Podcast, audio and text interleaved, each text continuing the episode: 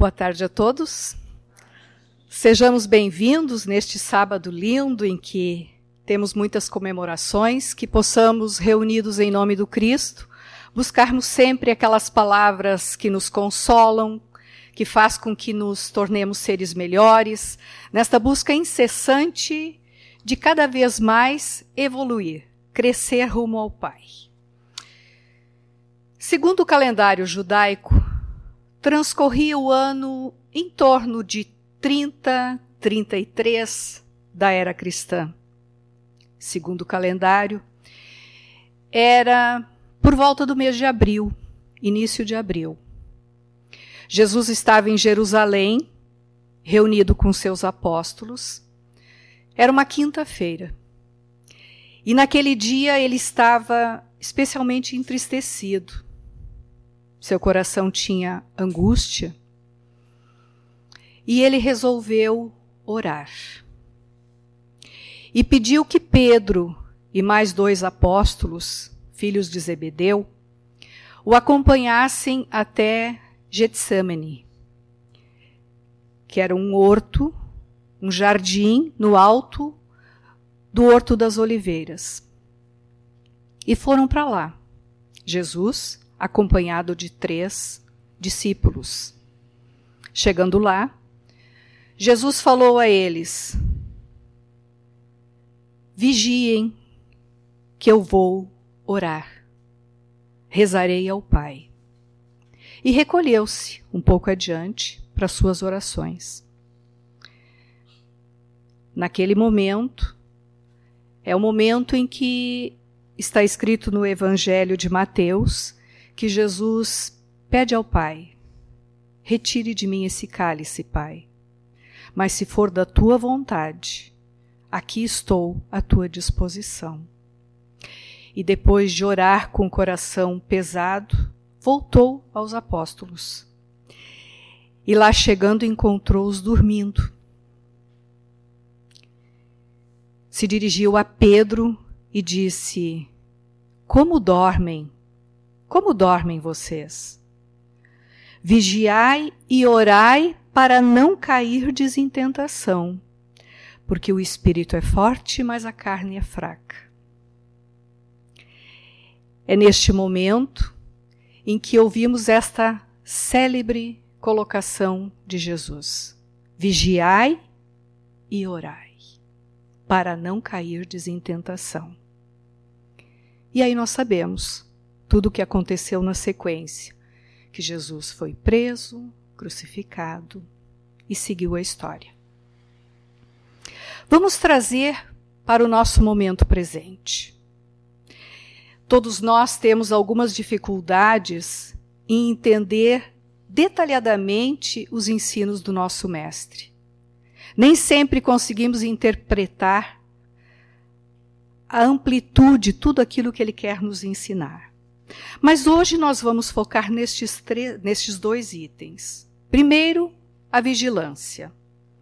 O que Jesus quer nos dizer quando ele nos chama à vigilância, a vigiar?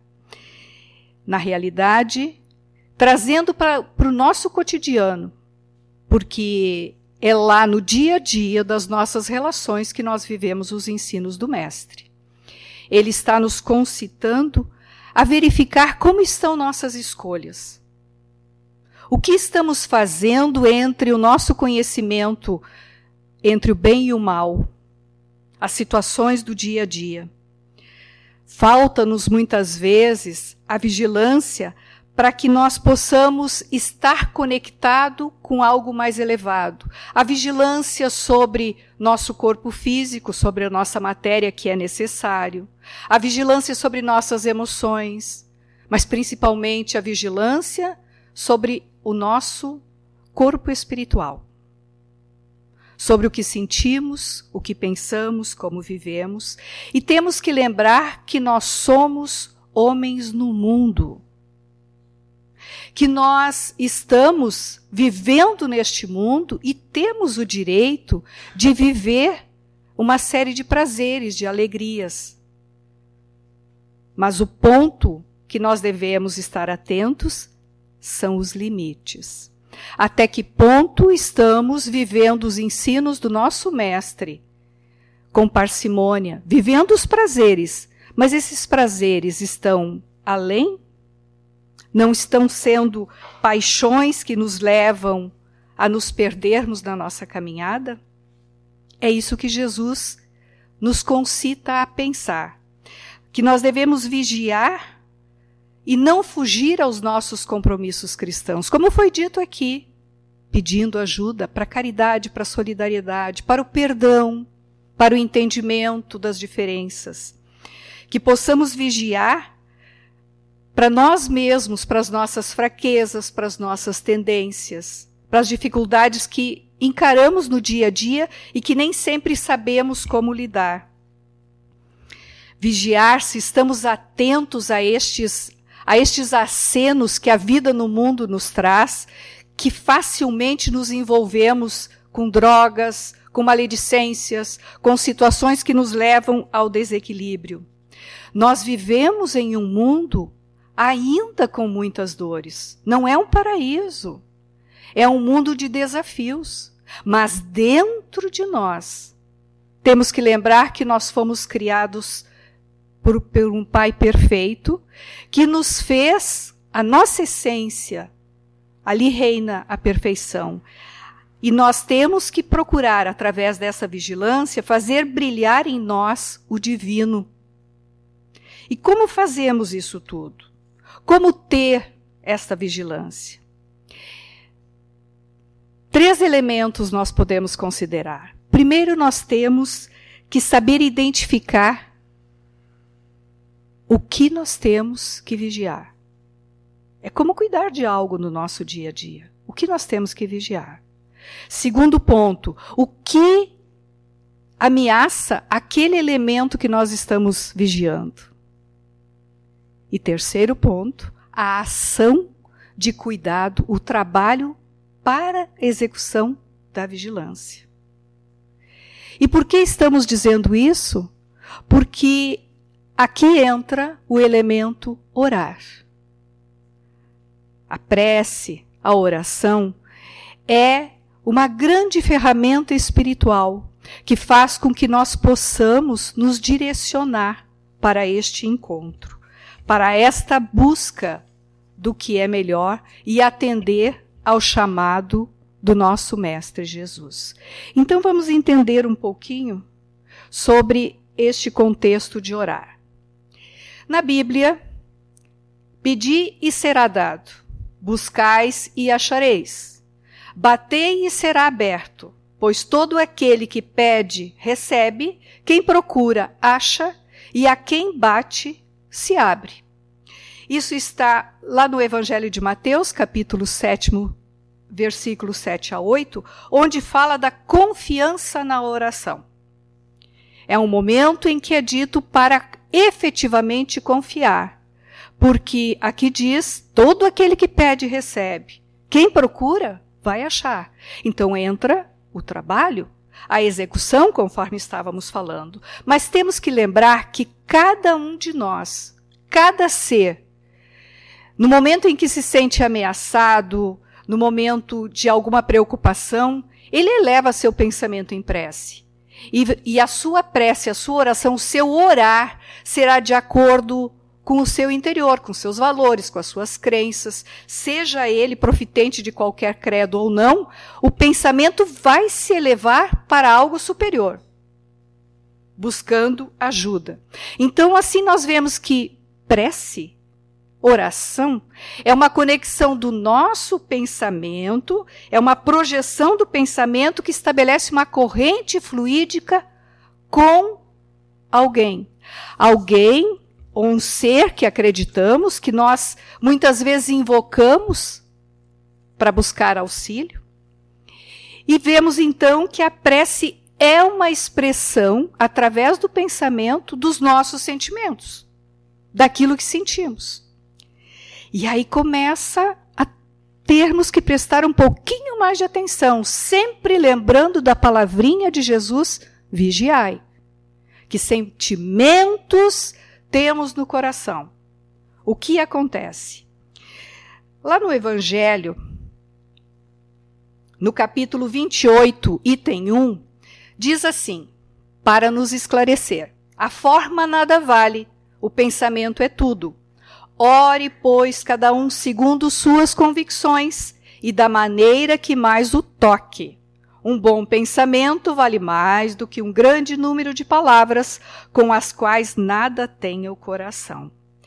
Estas palavras são altamente esclarecedoras, nos levando a pensar como fazemos as nossas preces.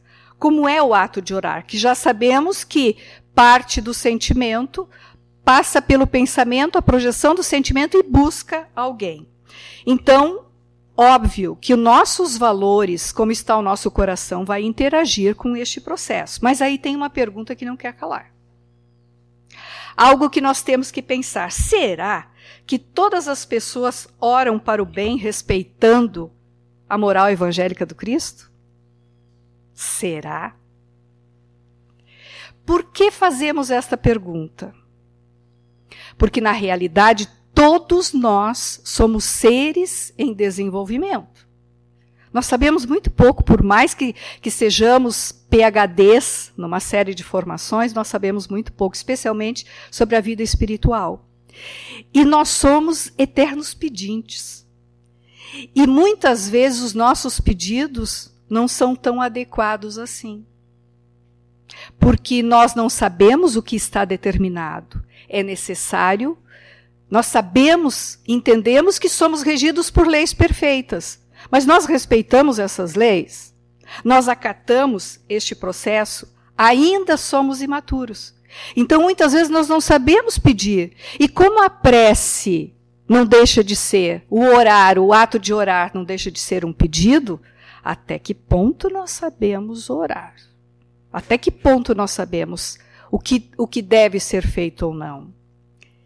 E nós sabemos também que muitas e muitas pessoas com o coração dolorido, seja por mágoa, por rancor, não faz preces pedindo o mal do outro? Exemplo? Vingança. Ah, eu peço a Deus, eu perdoo, mas peço a Deus que a justiça seja feita. Quantos de nós já ouvimos isso? E como, e como isso, muitas vezes, dentro de nós, tem um eco significativo. Arranha meu carro para ver se eu não vou desejar que o pneu dele fure. Nós ainda somos assim, infantis. E quantas e quantas vezes elevamos o pensamento para Deus pedindo: Deus, me ajuda, porque isso tem que acontecer. Isso é orar. Por que devemos orar? Nós temos que lembrar que a prece é uma medicação maravilhosa e que, a exemplo do nosso corpo, da nossa casa, que para que nós possamos ter saúde, nós temos que ter a asepsia, ter tudo limpinho, tudo organizado, para que a gente tenha bem-estar e saúde, não é diferente com o nosso corpo mental.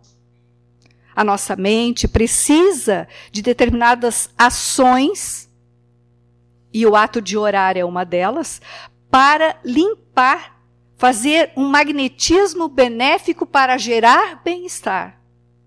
Porque muitas vezes os nossos pensamentos estão tão conturbados que a gente não consegue concatenar o pensamento para direcionar para o elevado. Isso é comum, muito comum. Quando a gente está em, em, em, grande sofrimento, é difícil de nós aquietarmos. Então, muitas vezes, a gente direciona o pensamento de forma inadequada.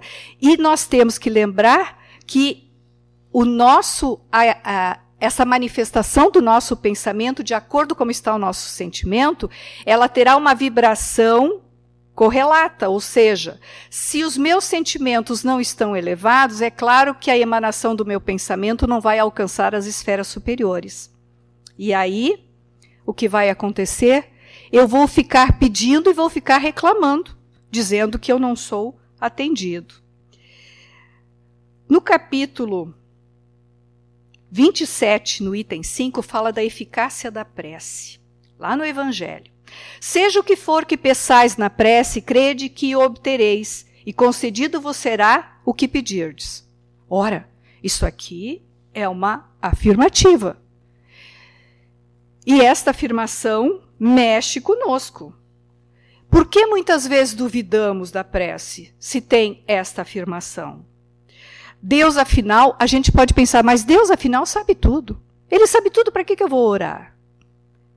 Será que ele não está, não, não, nós fomos convidados à prece para exatamente aprendermos a nos submeter, a trabalharmos humildade em nós, porque se fosse assim, tudo seria um fatalismo. Não precisamos fazer nada porque Deus sabe tudo, as leis são perfeitas e tudo vai acontecer como tem que acontecer. Ponto. Deixa acontecer. Onde está o nosso livre-arbítrio? Onde está a nossa escolha? Onde está a nossa responsabilidade da condução das nossas vidas, da nossa proteção, do nosso crescimento, da busca do conhecimento? Isso é comodismo, olharmos sobre este aspecto. Então, aquilo que muitas vezes pedimos que para nós naquele momento é útil, é importante, nem sempre é para os desígnios divinos. E é isso que nós temos que pensar.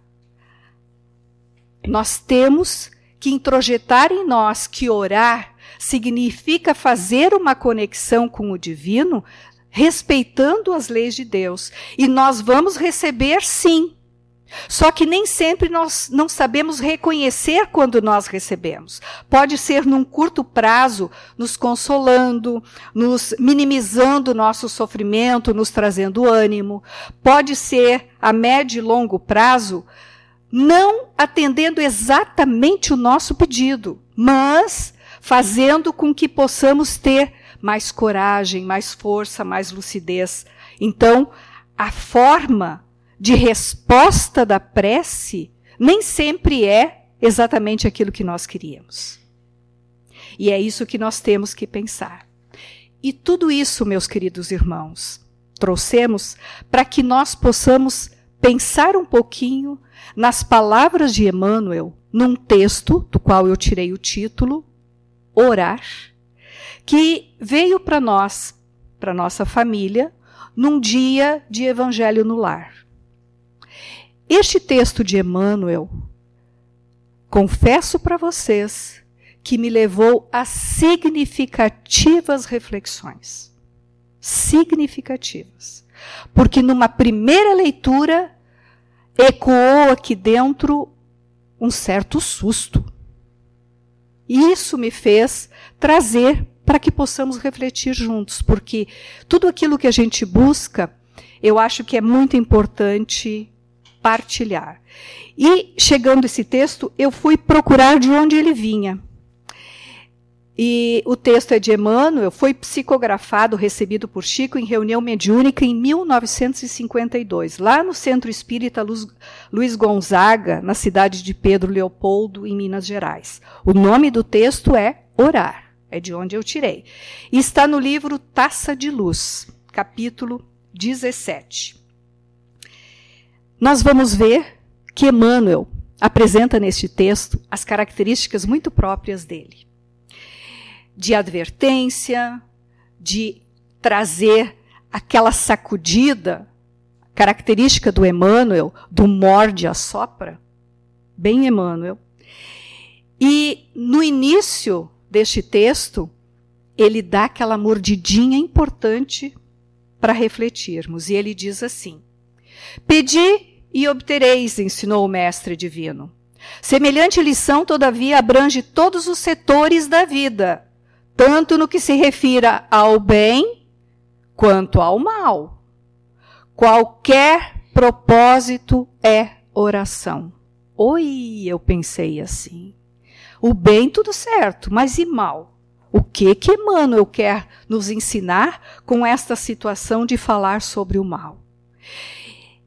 Fui buscar lá no Evangelho, no, no Pedir Obtereis, lá na, na coletânea de preces, na própria Bíblia, para que pudesse responder estes questionamentos internos. E vieram, vieram o, as respostas. Não sei se eu entendi na íntegra, mas aquilo que eu entendi eu vou passar para vocês. Então, o que, que ele quer nos dizer? Primeiro ponto, que nós estamos neste mundo envolvidos por mal e facilmente nos deixamos envolver. Então, entra a vigilância. Precisamos vigiar.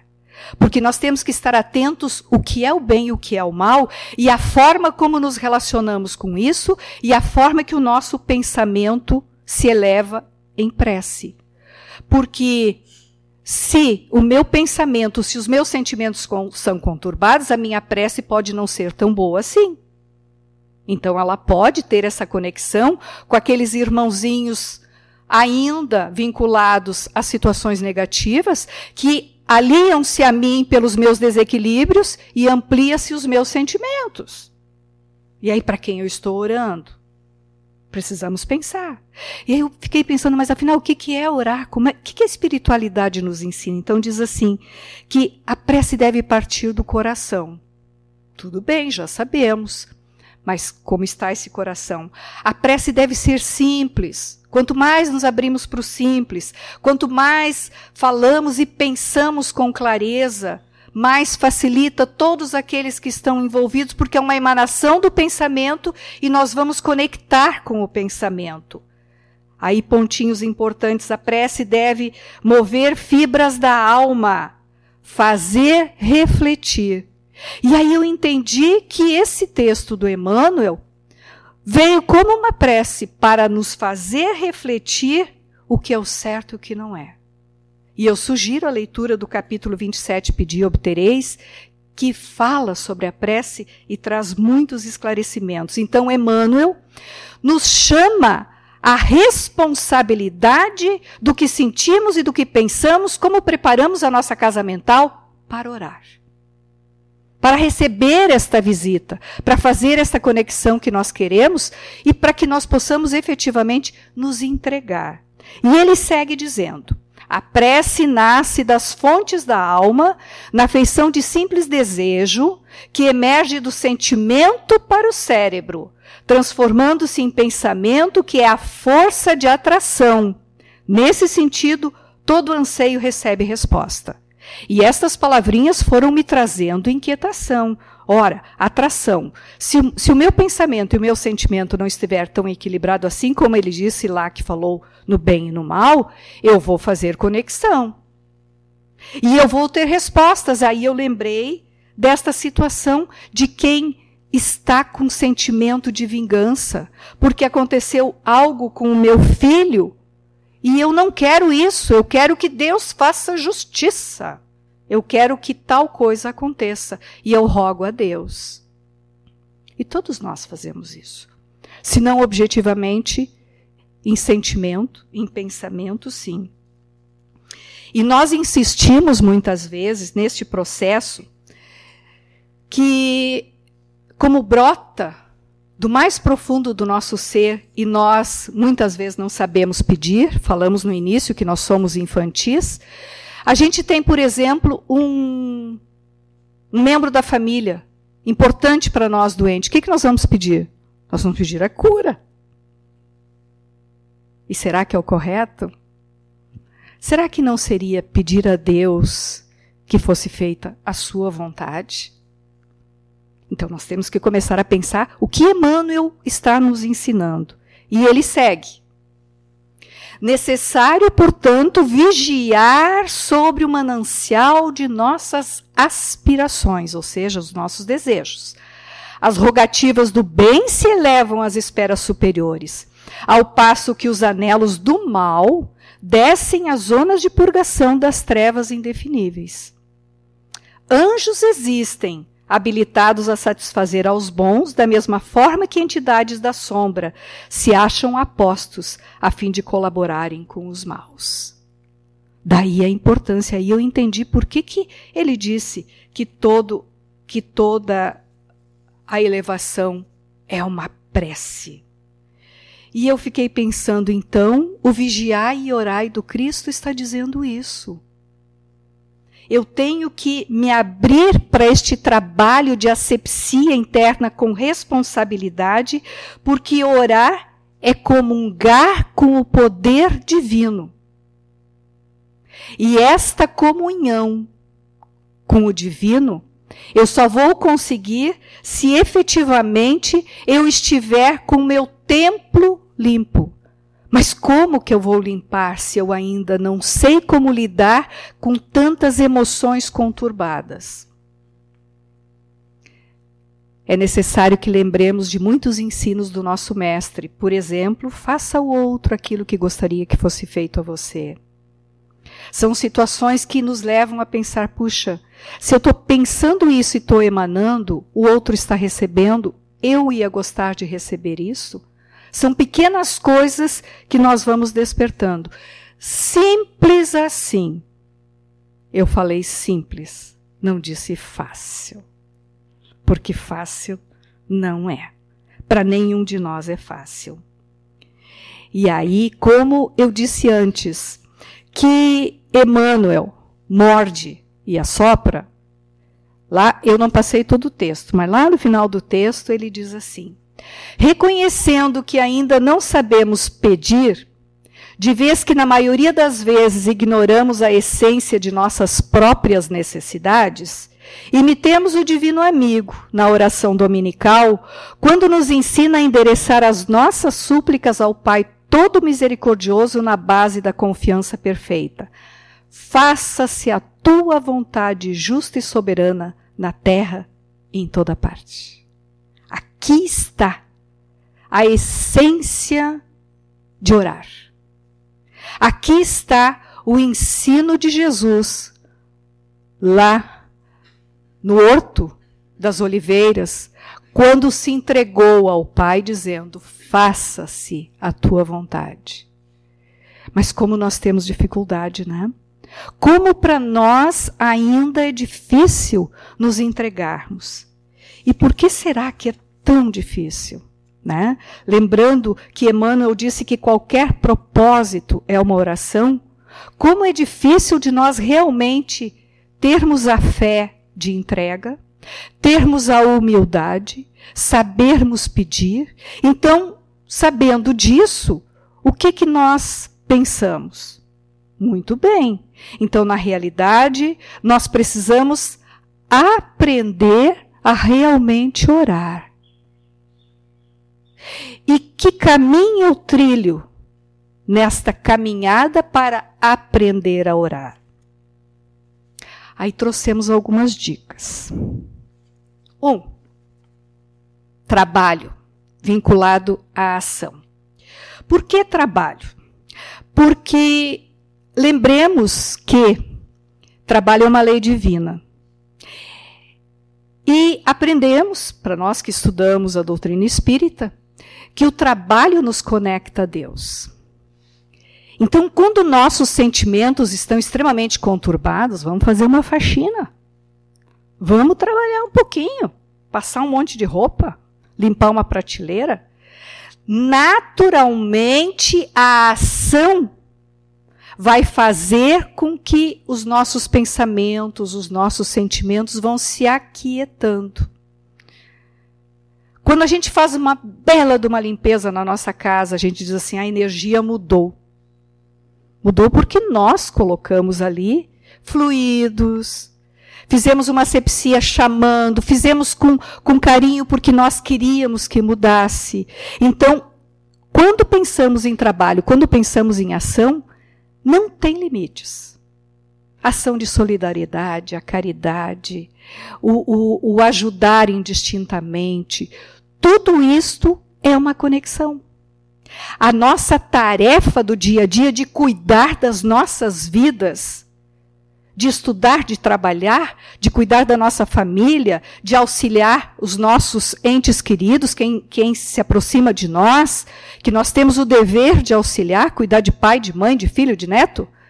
Isto tudo faz parte de um trabalho que faz a conexão com Deus como uma prece ser feito de coração.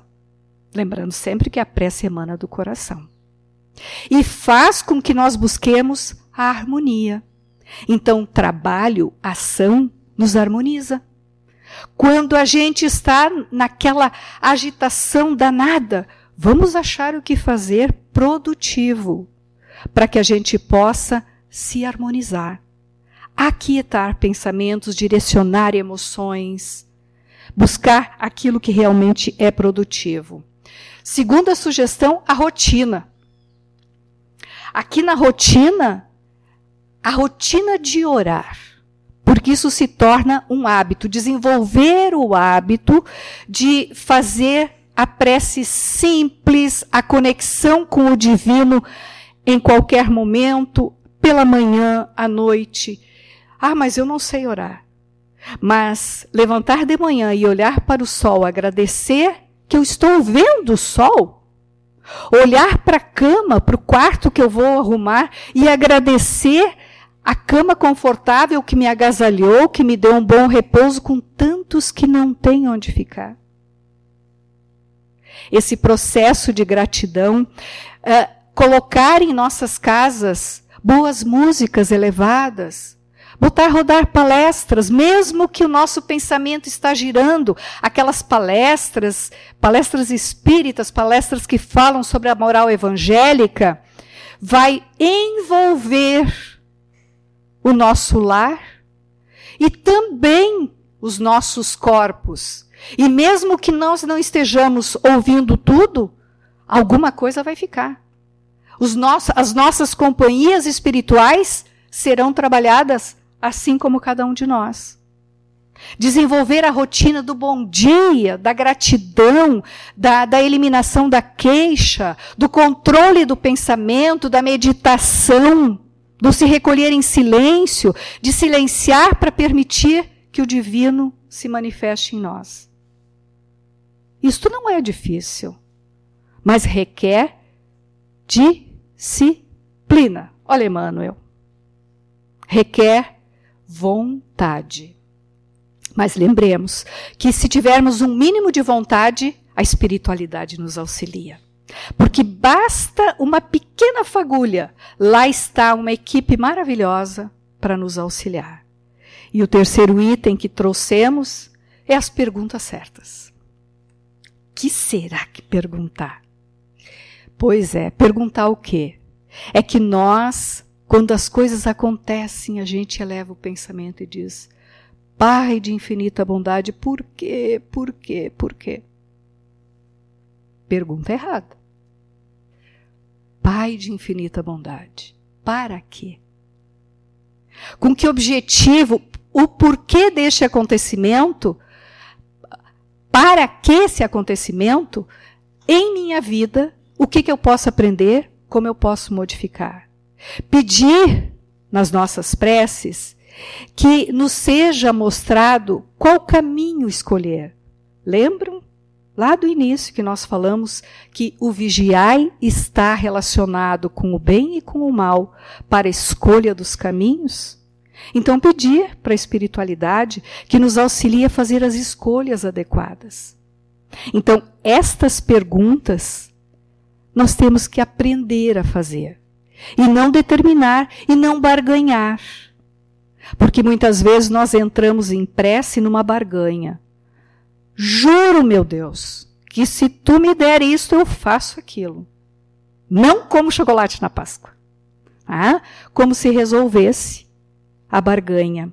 Na realidade, o que nós precisamos é um trabalho interno de entrega, de trabalhar as nossas vaidades, o nosso orgulho, sabendo que Deus é onipresente, sim, mas nós temos o livre arbítrio. Cabe a nós as escolhas, cabe a nós as decisões. E a prece, o ato de orar de coração, vai fazer com que aconteça esse processo de conexão com o divino. E para encerrarmos, trouxemos palavras de Emmanuel, que está lá no livro Fonte Viva, capítulo 77, e diz assim: Sem amor a Deus e à humanidade, não estamos suficientemente seguros na oração. Pai nosso, disse Jesus para começar. Pai do universo, nosso mundo. Sem nos associarmos aos propósitos do Pai, na pequenina tarefa que nos foi permitida executar, nossa prece será, muitas vezes, simples repetição do eu quero, invariavelmente cheio de desejos, mas quase sempre vazio de sensatez e de amor. Como sempre, Emmanuel preciso nas suas, nas suas colocações, nos concita a orarmos com o melhor dos nossos sentimentos. Que a nossa oração, que o nosso ato de orar esteja carregado de, de sentimentos de amor e amor incondicional. Que lembremos que as nossas preces são, sim, devem ser em nosso benefício, mas não só em nosso benefício. Porque é como é como se fôssemos fazer aqui na matéria um negócio que para ele ser produtivo ele tem que ser bom para todos. Assim também a prece. É para mim, mas para todos aqueles que possam ser, possam vir a ser beneficiados com ela. Então, meus queridos irmãos, que na tarde de hoje possamos sair daqui renovados no propósito da vigilância. Por isso veio antes: vigiai e orai. A prece, o ato de orar, ele vem de uma consequência da vigilância que temos das necessidades e da busca. Que possamos desenvolver cada vez mais em nossos corações a fé nos desígnios do Pai, fazendo a nossa parte, mas sabendo que somos regidos por leis perfeitas e absolutamente a totalidade dos acontecimentos são para o nosso bem. Até uma doença, como diz Emmanuel, que às vezes a doença é o próprio remédio para aquele espírito. Que saibamos nos submeter com humildade, mas com a ação permanente de aceitação, porque um pai infinitamente bom, generoso, perfeito, ele não ia querer o mal de nenhum dos seus filhos as suas criaturas perfeitas, que ele criou simples e ignorantes, na perfeição, precisam fazer a caminhada de aprendizado e é o que nós estamos fazendo aqui.